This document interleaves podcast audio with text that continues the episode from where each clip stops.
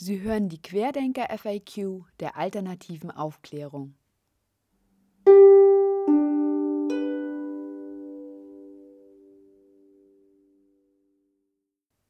Folge 1 Die Querdenker oder die Frage Was bin ich? Erinnern Sie sich noch daran, als eine Heilpraktikerin im Sommer 2020 bei der großen Querdenker-Demo in Berlin zum Sturm auf das Reichstagsgebäude aufrief? An das Erstaunen in der Presse über die seltsame Zusammensetzung der Protestierenden? Über die Querdenker wird weiterhin viel geredet und viel geschrieben. Viele fragen sich, was das für eine Bewegung ist, die da an der Spitze der Kritik an der Corona-Politik steht und warum sich ihr im letzten Jahr Menschen angeschlossen haben, die man früher nie zusammen in einen Topf geworfen hätte. Linke, Rechtsextreme, Heilpraktiker, Impfgegner und Gurus, sie alle waren im August gemeinsam auf dem Platz der Republik in Berlin versammelt. Als Religionshistorikerin würde ich sagen, dass es nicht zufällig ist, dass sich gerade diese Gruppen zusammengefunden haben, um gegen den Umgang mit einer Krankheit zu protestieren.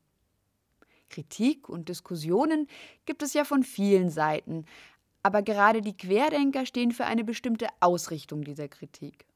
Häufig wird die Nähe zu Verschwörungstheorien erwähnt, die Skepsis gegenüber der Wissenschaft und die feindliche Einstellung gegenüber dem eigenen Staat. Es scheint oft weniger um eine Kritik an konkreten Maßnahmen zu gehen und mehr um grundsätzliche Fragen des Welt- und Menschenbildes. Und an so einem Menschenbild hängt eben auch immer die Frage, was eine Krankheit denn eigentlich ist und was man gegen sie unternehmen sollte. Die Frage nach dem Menschenbild ist kompliziert und rührt an den Kernthemen der Philosophie. Aber ganz simpel ausgedrückt vertreten die meisten Menschen in Europa vermutlich eine Mischung aus zwei gegensätzlichen Vorstellungen davon, was der Mensch ist. Eine, in der der Mensch als Lebewesen in Konkurrenz mit anderen Lebewesen steht und sein Überleben sichern muss, indem er seinen Körper durch Manipulation der Natur gegen Angriffe schützt und ein anderes Menschenbild, das den Menschen weniger über seinen Körper und mehr über seinen Geist begreift, das davon ausgeht, dass nicht nur die Natur, sondern auch geistige Zustände wie Glück und Zufriedenheit Auswirkungen auf unseren Körper haben. Diese beiden Menschenbilder werden besonders dann deutlich, wenn wir über Krankheiten nachdenken. Dazu zwei Beispiele. Erstes Beispiel. Es ist Winter, das Wetter ist nass und kalt. Ich ziehe mich also warm an und entschließe mich, die U-Bahn zum Büro zu nehmen. Natürlich ist die völlig überfüllt, weil alle den gleichen Gedanken hatten. Die Hälfte der Leute in der U-Bahn hat Schnupfen und schnieft schweigend vor sich hin. Im Büro dann sitzt mein Kollege beständig hustend am Schreibtisch. Ein paar Tage später läuft auch mir die Nase. Ich habe Kopfschmerzen, eine Erkältung. Kein Wunder. Die wird immer schlimmer, Halsschmerzen kommen hinzu, eine bakterielle Infektion, sagt der Arzt und verschreibt ein Antibiotikum. Nach ein paar Tagen geht es wieder besser, die Krankheit ist überstanden. Ich bin also davon ausgegangen, dass die Krankheit eine natürliche Sache ist, gegen die ich mich wehren muss, indem ich meinen Körper schütze. Zum Beispiel, indem ich mir eine Mütze aufsetze und nicht zu lange in der Kälte rumstehe. Ich werde dann aber doch krank, weil ich von zu vielen Angreifern, also Krankheitserregern, umgeben bin, und als ich sie nicht mehr loswerde, nehme ich Medikamente, die die Bakterien zerstören sollen. Aber manchmal schätzt man eine Krankheit auch ganz anders ein. Zweites Beispiel. Die Arbeit ist der pure Stress. Der Chef ist der Horror. Alles fühlt sich nach Hamsterrad an. Ich kann nicht mehr und will nicht mehr. Nach Monaten des Ärgers habe ich schon Bauchschmerzen, wenn ich nur an meine Arbeit denke. Und die werden immer schlimmer. Ein Magengeschwür, sagt der Arzt und empfiehlt aufgrund meines desolaten Zustands zudem einen Psychologen zu Rate zu ziehen. Der stellt ein Burnout-Syndrom fest, ich werde krankgeschrieben und kündige. Ich lerne die Arbeit mit mehr Gelassenheit zu sehen und die Welt wieder positiver zu betrachten. Auch das Magengeschwür verschwindet langsam. Hier scheint also nicht der Körper das primäre Problem zu sein, sondern der erschöpfte Geist. Erst als es psychisch wieder besser geht, zieht auch der Körper nach und erholt sich. Während im ersten Beispiel der Körper das letzte Wort über den Zustand eines Menschen hat, ist es im zweiten Beispiel der Geist, der darüber bestimmt, wie es uns geht. Auch wenn viele Menschen beide Vorstellungen vertreten, mal so, mal so, sprechen sie der ersten Vorstellung meist mehr wissenschaftliche Legitimität zu. Aber eigentlich ist die Vorstellung, dass unser Geist für den Zustand unseres Körpers verantwortlich ist, nicht weniger logisch als die umgekehrte. Schließlich lenkt unser Geist unseren Körper ständig. Wir geben ihm andauernd Befehle. Zieh dich warm an, steig in die U-Bahn, geh in die Arbeit, geh zum Arzt.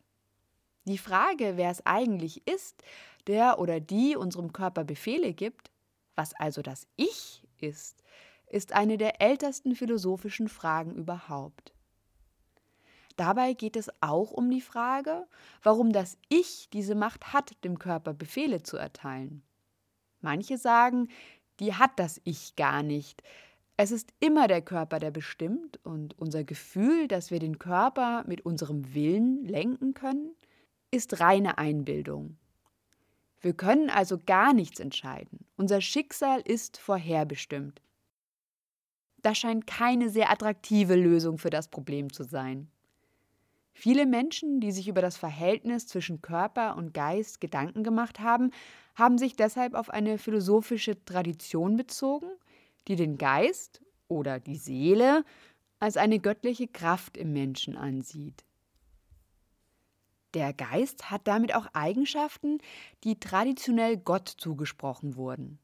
Er gilt zum Beispiel als unsterblich und nicht an Naturgesetze gebunden, Deshalb könne er auch die Materie, wie etwa den eigenen Körper, lenken.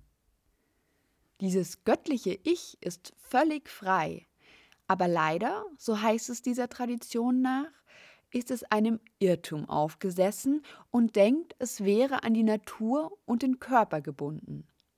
Wenn der Geist, das Ich, aber nur realisiere, dass es stärker ist als der Körper und die Natur, dann könne ihm nichts mehr etwas anhaben. Die Aufgabe des Menschen auf der Welt sei es, das zu begreifen. Diese philosophische Tradition nennt man in Europa Neoplatonismus, weil sie vor allem in einer bestimmten Rezeptionslinie der Texte des antiken Philosophen Platon zu finden ist. Aber im Hinduismus und Buddhismus kam man zu ganz ähnlichen Überlegungen. In der christlichen Tradition jedoch galt die Vorstellung vom göttlichen Funken in jedem Menschen lange Zeit als ketzerisch. Die Idee, dass der Mensch selbst ein Teil von Gott ist und sich damit auch selbst vom Unglück der Welt befreien, also selbst erlösen kann, stand der christlichen Gnadenlehre, die Christus als den Erlöser des Menschen betrachtet, diametral entgegen. Der Neoplatonismus fristete deshalb ein Schattendasein als geheimes Wissen. Mit der Aufklärung und den Fortschritten in der Forschung, die viele Erleichterungen für das Leben mit sich brachten und die Lebenserwartung der Menschen erheblich verlängerten, war die Idee, dass sich der Mensch selbst erlösen könne, auf einmal wieder auf große Resonanz gestoßen. Die Esoterik stellt den Versuch dar, den Glauben an eine Seele und die Erlösung von allem Leid mit der Wissenschaft in Einklang zu bringen. Das tut die Esoterik, indem sie von der Fähigkeit des menschlichen Geistes zur Selbsterlösung ausgeht. Esoteriker neigen deshalb dazu, Krankheiten eher als ein Problem zu sehen, das nicht auf körperlicher, sondern auf geistiger Ebene bekämpft werden muss. Unter anderem gilt dies für die Anthroposophische Gesellschaft, die vermutlich die wichtigste esoterische Gruppe in Deutschland ist. Obwohl vielleicht nicht jeder von der Anthroposophischen Gesellschaft gehört hat, kennen die meisten Menschen in Deutschland doch die Waldorfschulen und die Demeter-Produkte, die mittlerweile in zahlreichen Supermärkten zu finden sind, vielleicht auch die Pflegeprodukte der Firma Veleda. Sie alle unterstehen der Anthroposophischen Gesellschaft. Und auch die DM Drogeriemärkte und die Alnatura Supermärkte sind anthroposophisch geprägt. Die Anthroposophische Gesellschaft wurde 1912 von Rudolf Steiner ins Leben gerufen. Nach Steiners Lehre entsteht eine Krankheit erst durch die Angst vor ihr. Der eigene Geist produziere eine Krankheit selbst, und zwar durch den Glauben an ihre Existenz, heißt es bei Steiner. Habe ein Mensch einmal begriffen, dass der Geist stärker ist als der Körper, gebe es auch keine Krankheit mehr. Mit dieser Vorstellung stand Rudolf Steiner nicht alleine da. Seit dem späten 19. Jahrhundert gab es zahlreiche Geistheiler, die ebenso argumentierten. Auf die derzeitige Situation bezogen bedeutet das, die Bilder der Toten von Bergamo und von Menschen mit Beatmungsgeräten, die im Frühjahr 2020 im Fernsehen gezeigt wurden und die die Bevölkerung warnen und von den Schutzmaßnahmen überzeugen sollten, wären, wenn man Steiners Ansicht folgt, geradezu gefährlich, da sie erst zur erhöhten Ansteckung führen würden. Panik ist dieser Vorstellung nach die eigentliche Krankheit. Natürlich vertritt nicht jeder Anthroposoph oder Heilpraktiker diese Ansicht in dieser Radikalität. Auf der anderen Seite empfiehlt auch die Schulmedizin bei manchen Leiden die Unterstützung eines Psychologen oder Seelsorgers. In unserem Alltag ist eine eindeutige Linie zur Frage, was ist stärker, der Geist oder der Körper, häufig gar nicht nötig. Durch Corona ist diese metaphysische Frage aber plötzlich zu einer akuten und alle Menschen betreffenden politischen Frage geworden. Stark esoterisch ausgerichtete Menschen werden eher dazu neigen, die physische Gefahr des Virus nicht ernst zu nehmen und in Corona eine Gefahr für den Geist und die Freiheit ihres Ichs zu sehen. Dabei handelt es sich keinesfalls nur um Menschen, die klassischerweise als alternativ bezeichnet werden.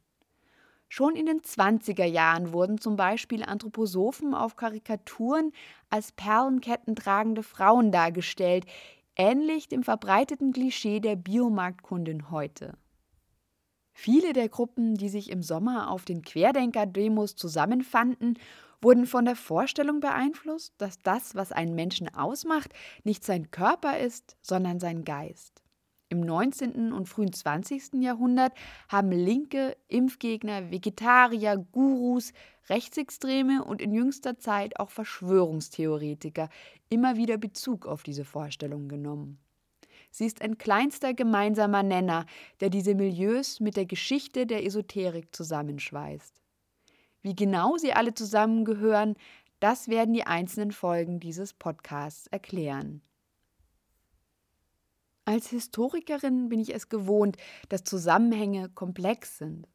Aber zumindest bewegt sich mein Forschungsgegenstand für gewöhnlich nicht mehr. Der Protest der Corona-Kritiker aber ist in ständigem Wandel und auch die Einschätzung durch die Öffentlichkeit ändert sich fast täglich. Über Linke und Bioläden hört man derzeit nicht mehr viel. Dafür ist ein Rechtsruck durch die Demonstranten gegangen. Der historische Zusammenhang zwischen den in diesem Podcast beschriebenen Einstellungen bleibt bestehen. Wohin sie sich aber in Hinblick auf die Pandemie entwickeln, das muss die Zukunft zeigen. Welcher historische Brückenschlag aber zwischen Esoterikern, Linken und Querdenkern gemacht werden kann, das erklärt bereits die nächste Folge dieses Podcasts.